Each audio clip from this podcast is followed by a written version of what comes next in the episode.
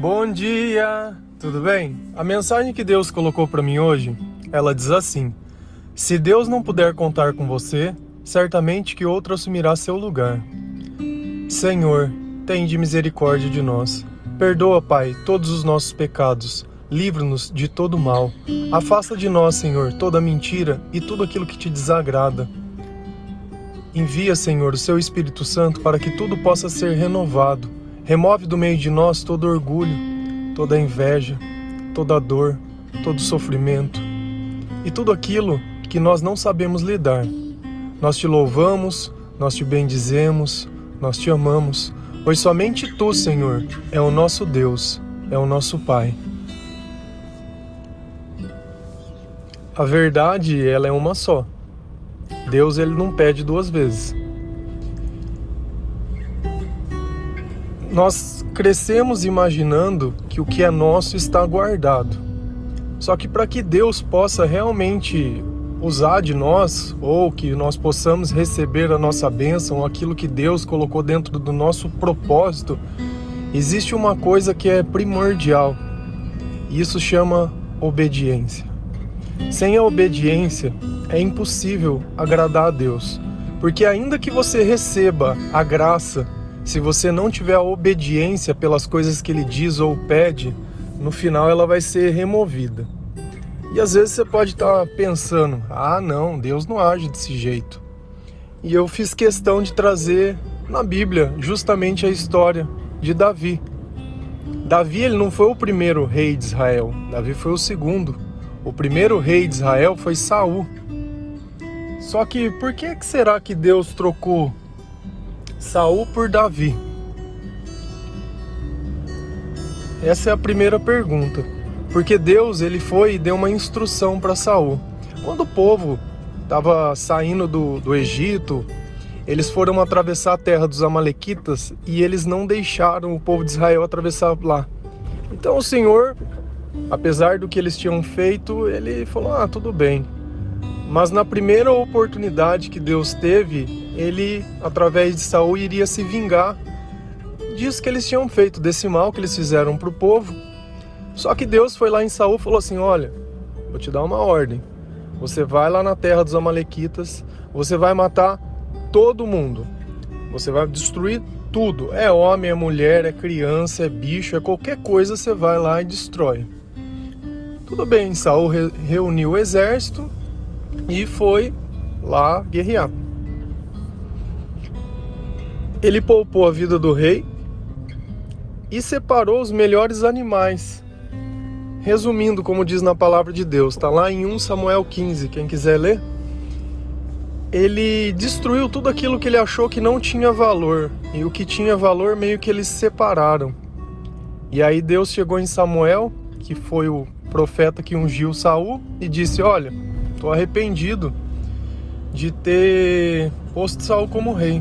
Isso daí está escrito lá em 1 Samuel 15, versículo 11.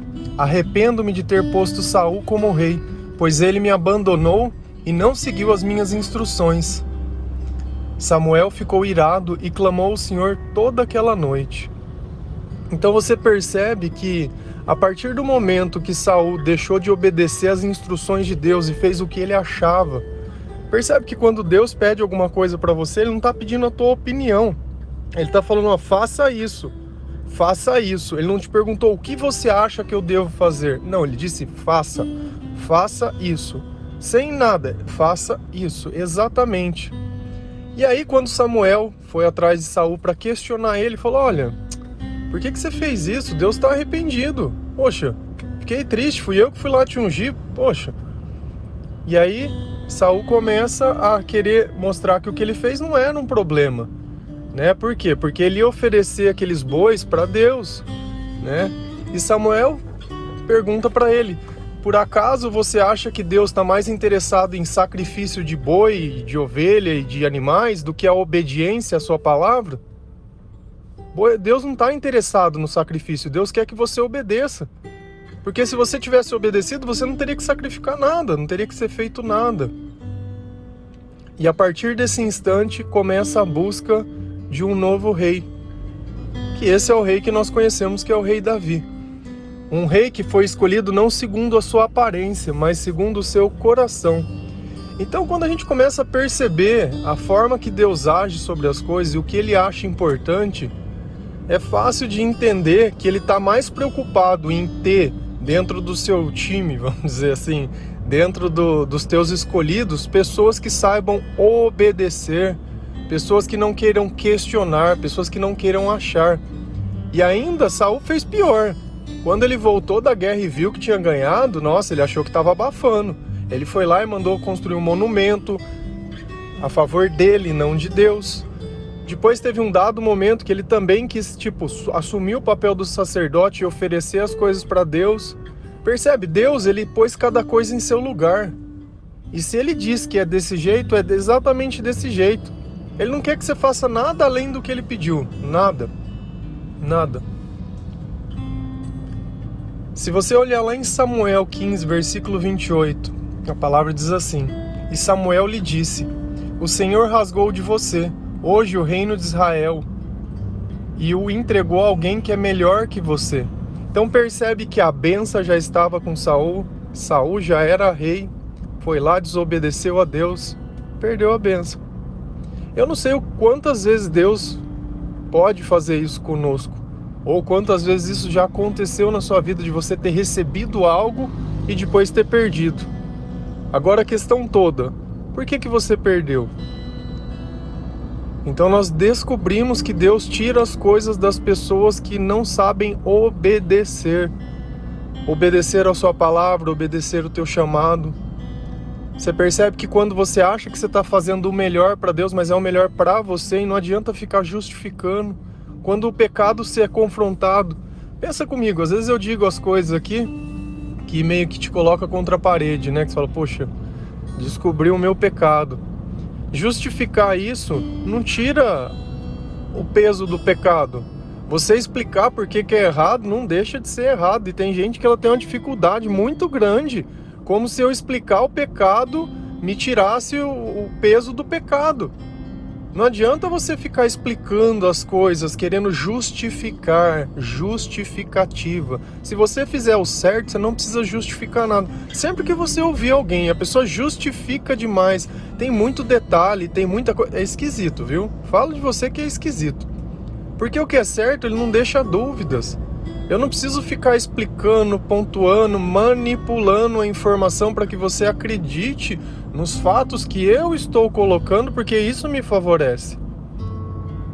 Porque isso me favorece. E a parte mais curiosa de quando vai ser escolhido o rei Davi é a forma que Deus chega e escolhe Davi. Primeiro porque Samuel, ele tinha medo de Saul descobrir que ele estava indo ungir outra pessoa para ficar no lugar dele. Então você vê que ele vai todo cauteloso ele está indo para Belém para encontrar outra pessoa, mas ele justifica que ele está indo lá oferecer um sacrifício, com medo do que pode acontecer. Quando ele chega na casa de Jessé, que é o pai de Davi, ele começa a olhar os filhos de Jessé e ele olha o mais bonito, grande, que fala: ah, acho que Deus vai escolher esse. E aí na palavra Deus diz: falou, eu não escolho pela beleza não, meu querido, eu escolho pelo coração, não é esse não. O filho que eu quero não está aqui. E aí você olha lá em 1 Samuel 16, versículo 11 e 12, está escrito assim: Então perguntou a Jessé: Estes são todos os filhos que você tem? Jessé respondeu: Ainda tenho caçula, mas ele está cuidando das ovelhas. Samuel disse: Traga-o aqui. Não nos sentaremos para comer enquanto ele não chegar.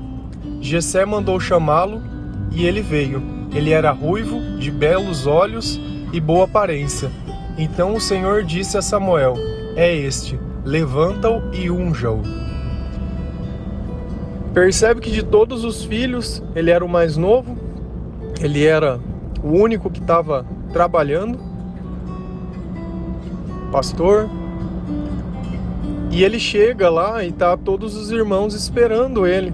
Ninguém estava comendo, ninguém estava fazendo nada. Com certeza ele deve ter achado estranho esse tratamento porque quando você lê os outros versículos e capítulos da Bíblia que fala sobre ele, você vê o quanto os irmãos repreendiam ele o tempo todo, como se ele fosse um serviçal. Ele ia levar comida para os irmãos na guerra, ele sempre estava fazendo serviços braçais para a família dele. Então você percebe que ele não era o mais valorizado. Mas Deus notou dentro da obediência dele, dentro do amor que ele fazia o serviço dele, que ele era a pessoa certa para conduzir o povo. Porque quando Deus delega pequenas coisas e você faz essas pequenas coisas com amor, com certeza ele vai te escalar para fazer grandes coisas, porque ele quer amor também nas grandes coisas.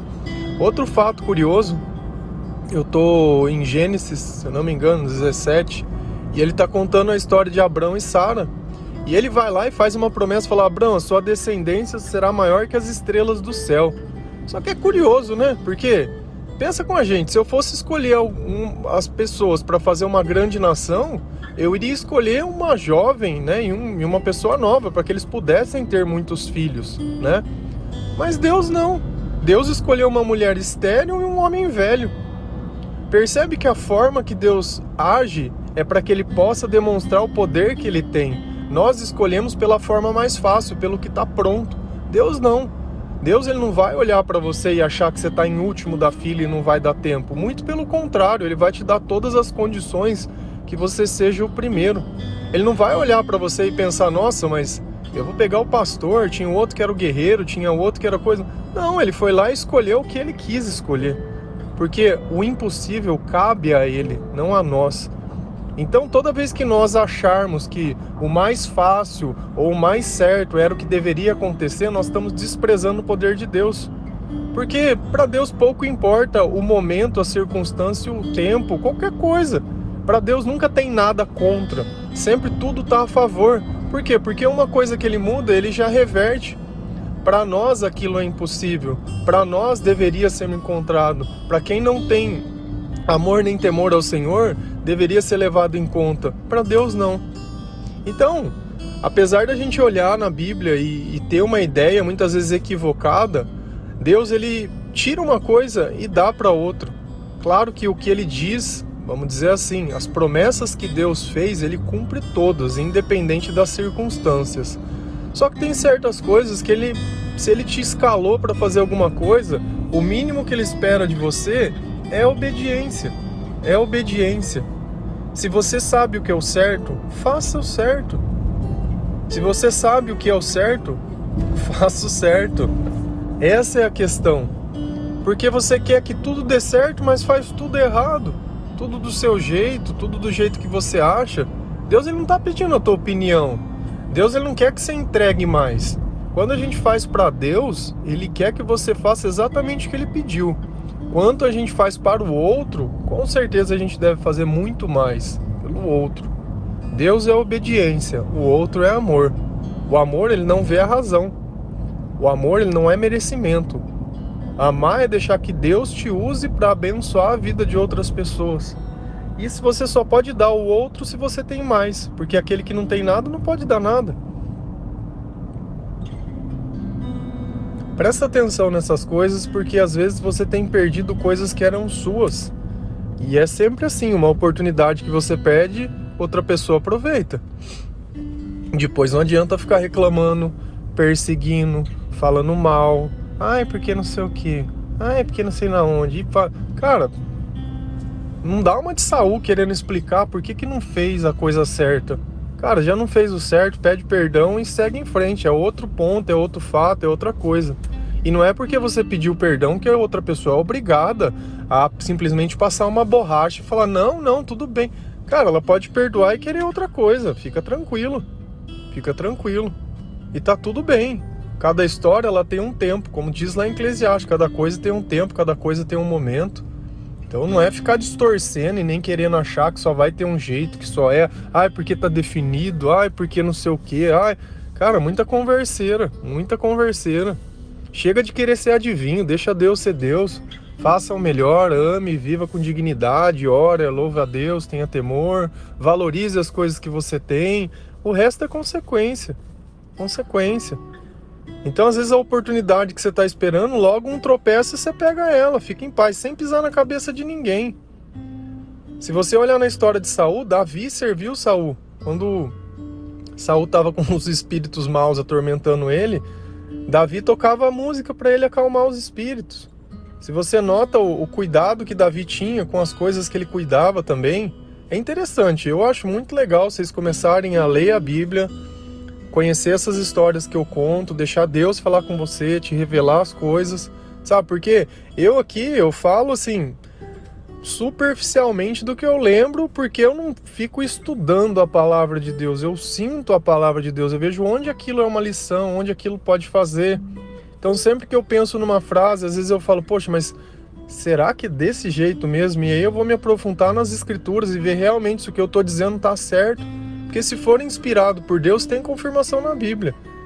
Eu não posso ficar aqui. É, só não é porque eu coloquei Deus, perdão, fé, alguma coisa na frase que ela tem. Ela tem que estar de acordo com a Bíblia. Tem coisas que faz bem apenas para o meu entendimento. Mas o que eu quero é alimentar a minha alma. Não adianta a gente ficar vendo esses vídeos motivacional. Ai, porque. Ai, não sei da onde. Ah, não sei nem se desculpa, mas me falta conhecimento sobre certas coisas para poder debater. Mas é uma coisa que às vezes pro teu entendimento, fala, nossa, que bacana, é verdade, dá 10 minutos você esqueceu tudo. A palavra de Deus não, ela entra dentro da nossa alma, a nossa alma aprendeu, a nossa alma faz. Então quando as coisas chegam perto de nós, você já sabe como fazer. Hoje você entende que o errado que é errado, o certo é certo, você entende o caminho, você entende quando as coisas estão acontecendo, você não fica vivenciando aqueles sentimentos como fazia antes, ah, vou gritar, vou berrar, não, ele vai ver. Cara, você já não mais nem liga nem mais liga. Você já olha e fala, rapaz, não, ah, de novo, nossa armadilha eu não vou não. E tem gente que vive a vida inteira, porque não tem sabedoria, caindo nas mesmas coisas. Amém? Que Deus abençoe cada um de vocês. Que o amor de Deus possa curar todas as tuas feridas. Que o que tiver que vier, vai vir. E que Deus esteja conosco. Que nós sejamos dignos de carregar o nome de Deus que nós possamos obedecer ao Senhor, que nós podemos dar orgulho a Deus, que nós podemos louvar a Deus, dar a glória a Deus e ser grato por tudo que nós temos mesmo. Amém? Um bom dia.